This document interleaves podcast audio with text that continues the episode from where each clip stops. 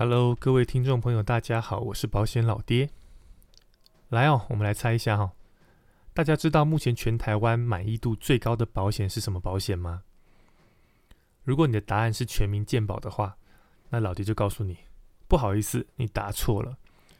有将近九成的受访民众选的答案是汽机车强制保险，哦，它的满意度是在健保之上的。我想这个答案可能很多人很难以想象啦。那强制险不就是政府强迫你一年花个几百块，摩托车嘛六百多块嘛，那汽车就是一千出头嘛，就买了一个这个保险嘛，有那么重要吗？OK，我们来回顾一下今年的四月一号发生在花莲大清水隧道的四零八次泰鲁格号列车的出轨事件。这个重大的事故造成了四十九人的死亡，两百八十七人受伤。我相信大家对这个这件事情应该是记忆犹新哦。那你知道在这个事件当中，强制险赔了多少钱吗？哎，你说老爹你搞笑，火车哪有投保强制险？哎，没错，火车没有投保强制险，是那台滑落铁道的工程车有投保强制险。OK，那由于立法目的，强制险立法目的是要照顾车祸的受害人，它是以人为主，希望对每一个受害人提供基本的保障。所以它并不像是多数的责任保险是有设定理赔上限的哦，一个人或是一个事故的上限，强制险是没有设定的。好，所以它针对身身故的部分就是两两百万一个人哦，没有上限。那当然医疗的费用是上限二十万。那它也提供失能的保障，那失能保障就依照不同的等级嘛。哦，那最高也是两百万。那这一次的事故，光四十九个人死亡，那保险公司就已经要给付九千八百万的身故保险金。哦，加上医疗的给付以及呃失能的给付，因为失能给还没那么快认定嘛，哦，所以总理赔金额一定会破亿，一定破亿。那各位，你知道这台车的强制险保费是多少钱吗？这台工程车的强制险保费一年是四千一百零九元，千元保费，亿元保障，这就是保险的精神。哦，这才是保险的精神。所以老爹认为哦，那些喜欢卖客户高保费、低保障的业务员哦，真的应该好好思考一下，什么才是保险的本质哦，真的思考一下，反省一下哦。强制险跟住宅火险，这是老爹认为算是保险业务员的天职啊。你你不要说卖这两个商品赚不到什么钱，真的赚不到什么钱。可是就算不赚钱，你都有责任要推广。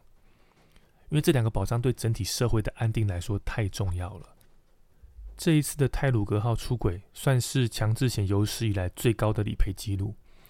那呃，上一次记录的保持，就是二零一七年二月的蝶恋花事件，游览车翻覆，哦，三十三死，十一人受伤。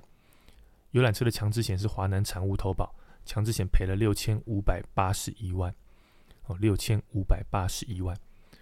哦，所以不要小看这一张强制险，这张小小的贴纸哦，它是很重要的一个保险。好，那今天哦，就带大家来了解一下这个强制险，它呃，你说诞生吗？我觉得是催生。好，去了解一下这张目前全台湾满意度最高的保险，它催生的过程。好，催生的过程。好，准备好卫生纸。好，因为背后的血泪是你难以想象的。故事的主角叫柯蔡玉琼女士，熟悉她的人都叫她柯妈妈。民国三十二年出生，所以算一算，她今年已经七十八岁了。那她的故事要拉回到民国七十八年六月，她的儿子叫柯崇宇，哦，当时就读于东海大学气管研究所。他在东海别墅附近一条属于管制区的产业道路，中浙路。哦，被连接车从后方追撞，那碾压头部，当场死亡。这条路是禁止连接车进入的哦，哦，是那个人是违规哦，好，而且这个驾这个驾驶司机以前就撞死过人了。好，那他接到东海大学教官的电话，从台南赶去台中，一路就是祈祷啊、念佛啊、干嘛的，就到那边才知道儿子当场就已经死掉了。好，那他看到儿子尸体之后，就当场昏倒。那你知道醒来之后面面对他的是什么吗？哦，是肇事者傲慢的态度。他说：“哦，我们经营车行二三十年了啦，哦，常常撞死人跟吃饭一样啊，十个八个都在压了，干压死一个算什么？哦，前一前几天我们才刚压死两个，也是大学生，一个赔二十万，你儿子是研究生，三十万要不要？不要就去告，你去告也是拿鸡蛋碰石头而已。全台湾像我这么有势力的不超过五个。我想，呃，年纪跟老爹差不多的听众应该都会有这样的认知哦，就是砂石车哦、连接车这种司机哦撞到人，第一件事情不是下车查看这个人的状况，而是干嘛？倒车把对方压死。为什么？因为死了赔偿比较便宜嘛，就一口价嘛。没死要赔更多啊！哦，没死要赔更多。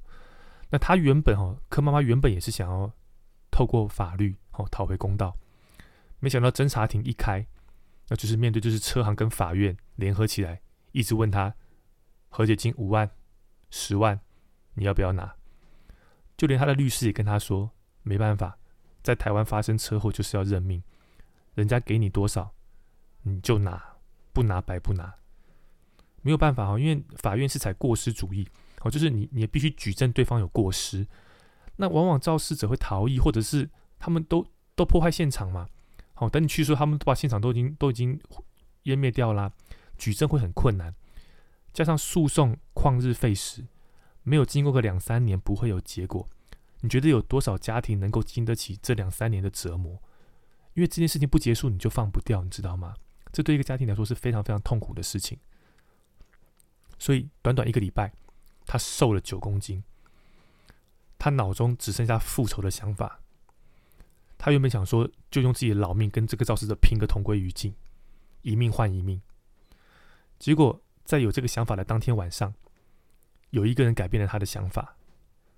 他对柯妈妈说了这些话哦，他说：“哦，这个个案在台湾只是冰山一角，不要自爱自怜。”有很多的受难家庭更可怜，必须协助他们，因为这个社会有太多不合理、不周全的法律需要改革，要透过立法来保护以后的人。各位，你知道是谁跟他说这些话吗？是他的儿子柯崇宇来梦中跟他说的。哦，于是他最后就选择放弃了复仇的念头，想要继承他儿子的遗志。朝立法的方向走，你相信托梦这种事情吗？我跟你讲，这别的事我不讲了，这个事情我真的相信，因为你听完就知道，柯以柯妈妈她的背景，她绝对掰不出这些话。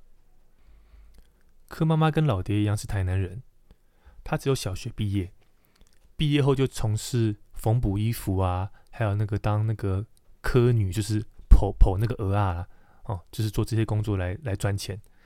二十三岁结婚，生了三个孩子，他就一面做家庭代工，一面拉拔三个小孩长大。对他来说，家庭就是他的全世界。立法，你觉得他懂什么叫立法吗？所以当他决定要往立法的方向走的时候，他他说他几十年没有拿过笔了。他第一件事情就是去书店买了一本字典，然后边翻字典查字。然后写了上百封的陈情信，乱枪打鸟，有些寄到那个五院嘛的各个大小部门，那也有寄给他同学，有些在国外的，反正就是寄去澄清，然后让让大家知道这件事情。那再来是有透过东海大学气研所的教授们的协助，那发起了很多的抗议活动啊，包游览车抗议啊，然后开始举行所谓的公听会跟座谈会，然后他自己。开始研读六法全书，研究现行的法律如何才能健全的保障用路人的权益。最后，他自己拟了几十条的法条。柯妈妈心中的强制险，他坚持三个原则：第一，哦，限额无过失主义，就是不管驾驶人有没有过失，哦，保险都要承担一定额度的赔偿责任。第二。设立特补基金，哦，避免发生这种肇事逃逸啊、求偿无门的情形。第三，哦，单轨制，且采无亏无盈的方式去经营。那所谓的因为在那个时候是采所谓的双轨制哦，双轨制就是自用车必须要投保，可是运输业可以选择投保或是提交保证金这样的方式。那科妈要求就是全面采取单轨制，就是一律强制纳保，然后呃强制险的保费的收入完全来自于人民所交的保费，那采无亏无盈的方式，就是保险公司也不能拿这个来赚钱，必须把收到的保费全部都用在理赔上。哦唯有这样的方式，才能够让这个制度能够永续的经营。那这三个原则一直到现在都还是支撑我们强制险的三根大柱子。OK，法案有了，那你觉得接下来就会一帆风顺了吗？当然不可能。好，首先哈，他必须在财政部跟交通部两部来回请愿，之后再送行政院哦法案的审查，然后之后通过之后才能送往立法院。那送到立法院之后呢？还要带召集委员会排进审查，好，法案才会进行审查会。那还有所谓的一读、二读、三读，好，那才有机会实施。立法院其实是他立法过程当中最大的阻碍，因为这个背后牵扯到的利益太庞大了。哦，你说黑道白道哪一个恐怖？很多时候恐怖的不见得是黑道。法案在民国八十一年进入立法院后，他每个礼拜就往返台南、台北旁听议事。发现到时候根本没有人要理他，哦，甚至还有立法委员跟他说：“我绝对不会让这个法案通过了。”柯妈妈，你别傻了，你才小学毕业，你懂个什么屁？没背景又没靠山，南部的子弹打来台北的立法院都灭掉了啦。没办法，就像老爹说的嘛，这个案子的既得利益者太多了，而且牵扯到的利益太庞大了，所以呃，没有什么人愿意碰。就算要立法，也不会用你柯妈妈的草案来立法。你懂吗？好，所以，呃，他真的试过非常非常多的方法，抬棺抗议、绝食抗议、办超度法会。哦，除了这些之外，他开始学习议事规则，然后上电台去揭露国会的乱象，然后还最后还被封那个电台还被关台，你知道吗？就是压给他压力，电台被关台，就是因为他去上节目。哦，他什么方法都做过。那就是不屈服于黑白两道的恐吓。八十一年草案进入立法院，八十三年十二月十九号勉强一读。好，到了八十四年的十二月，哦，呃，强制汽车保险的法案进入二读，开始有各种不同的主张，又在在开始吵了。好，因为越来越接近了嘛，所以大家开始提供更多的主张，那就会变得法案就会变得更加的复杂。好，那他继续打持久战。每个礼拜二、每个礼拜五固定在立法院门口，礼拜三在国民党中央党部门口摆地摊，哦，就就摆那些车祸的亡魂照片呐，干嘛我？然后请师傅来念经啊，老爹有提供照片可以可以自己看，就是封，他就说他会封以无主，直到完成立法为止。OK，到了民国八十五年六月，强制汽车保险法他已经进入逐条讨论了，好，他继续抗议。继续抗议，终于，哦，关键，哦，八十五年的十一月十三日，前总统李登辉先生，哦，在国民党党主席办公室接见了他。那李前总统表示，哦，他说，哦，我的心被你无私的爱感动啊，于是下令法案要用最快的速度三读通过。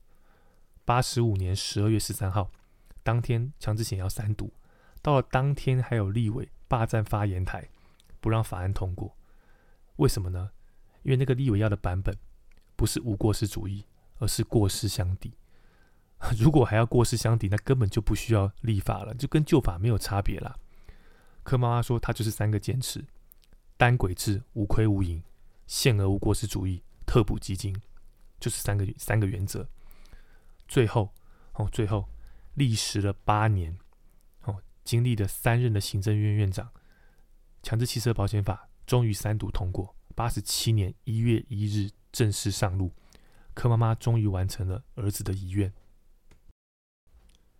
三读通过后，柯妈妈向记者们表示：“吼，他说强制车险完成立法，象征了生命尊严的抬头，所代表的意义不仅仅是以后车祸受害者的生命将可以得到基本的保障。”同时显现出四项重大的意义：第一个，人民追求社会正义与公理的梦想慢慢会实现；第二，特权在台湾社会慢慢会消失；三，财团在立法院的影响慢慢会减少；四，国家利益及人民权益在立法院慢慢会受到重视。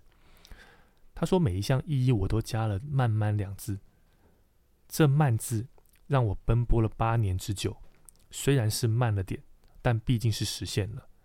过去的委屈不愉快，已不想再提。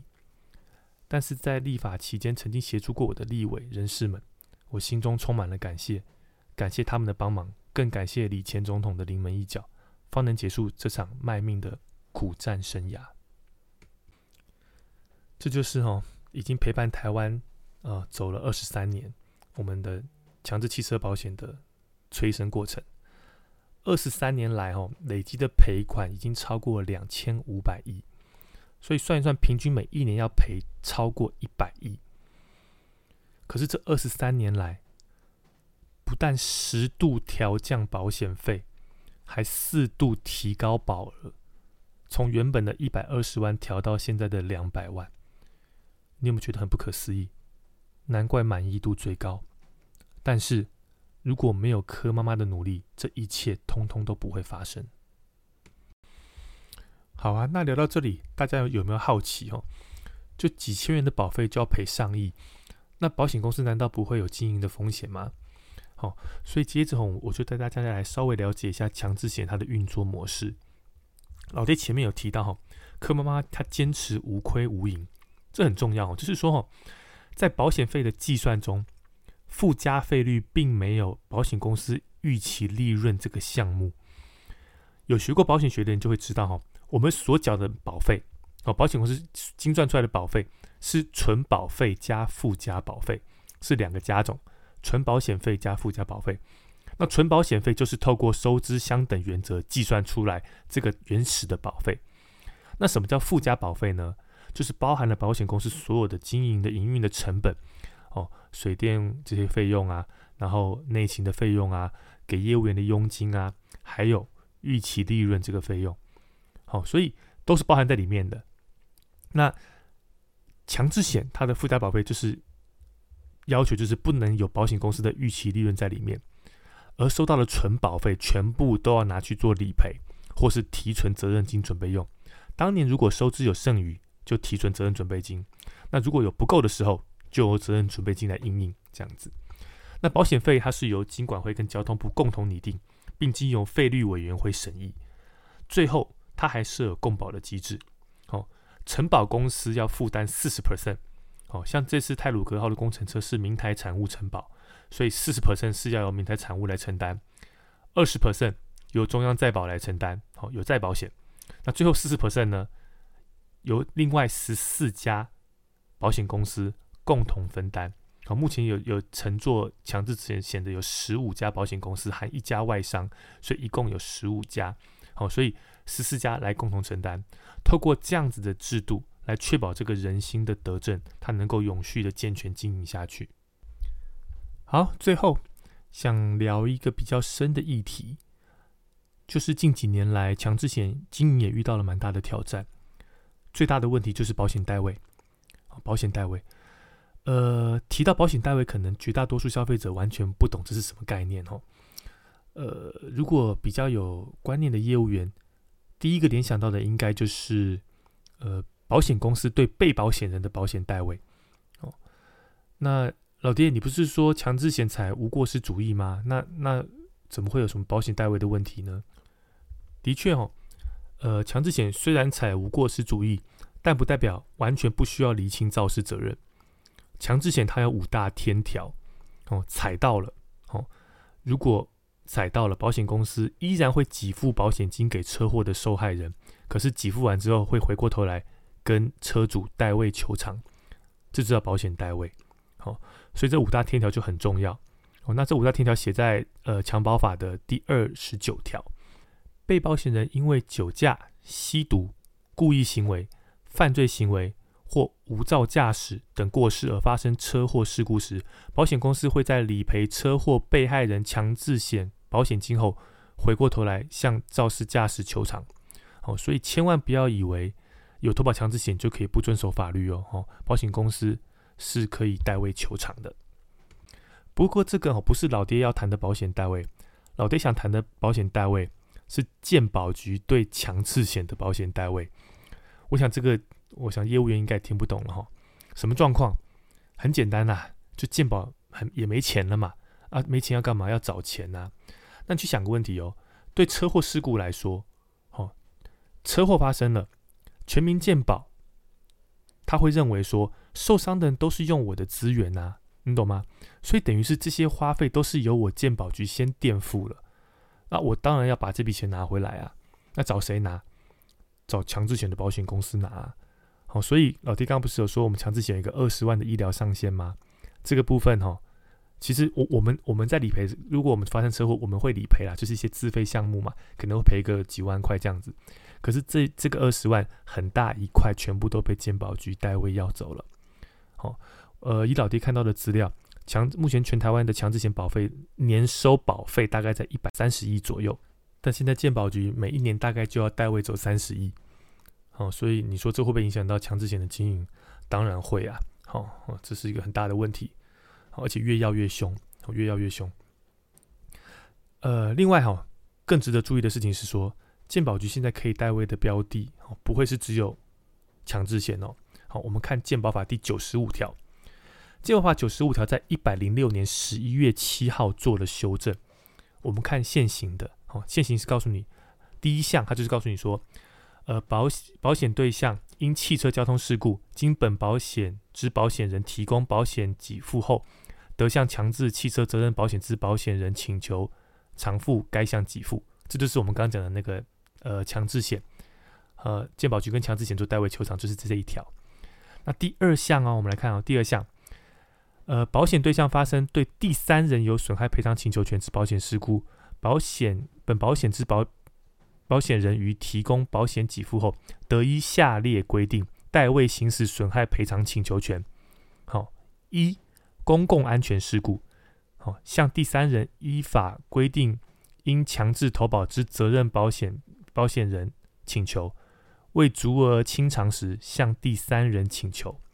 二其他重大之交通事故、公害或食品中毒事件，第三人以投保责任险者，向其保险人请求；未足额清偿或未投保者，向第三人请求。其实比照修法前跟修法后，你就会发现，它简单来说就是多了“向第三人请求”这几个字。哎，不要小看这几个字哦，有跟没有差很多。举个例子，二零一四年六月，八仙晨报。造成四百九十九名民众受伤，健保一共花了四点三六亿的医疗费用。不过这是在修法前发生的，当时的健保法就是规定只能跟保险公司代为求偿。那我不知道大家记不记得，八仙投保泰安两千万，事故最高两千万；彩虹派对的公共意外责任险苏黎世产物三千万，所以最高就是五千万呐。最后法院判决什么？就是依照保。健保法的规定啊，就是这五千万，如果清偿所有受害者还有余额后，才能轮到健保局嘛。啊，五千万都不够赔啦，哦，所以最后这四点六万谁买单？全民买单。可是如果这件事情发生在修法后呢，那就找你负责人买单了。你看这个责任重不重？四四点三六亿，健保局追着你跑。OK。二零一九年台铁普悠马号的翻车，十八人死亡。两百一十五人受伤，最后健保局代位了医疗医疗给付，一共七百零五万，向城堡的明台产物求偿。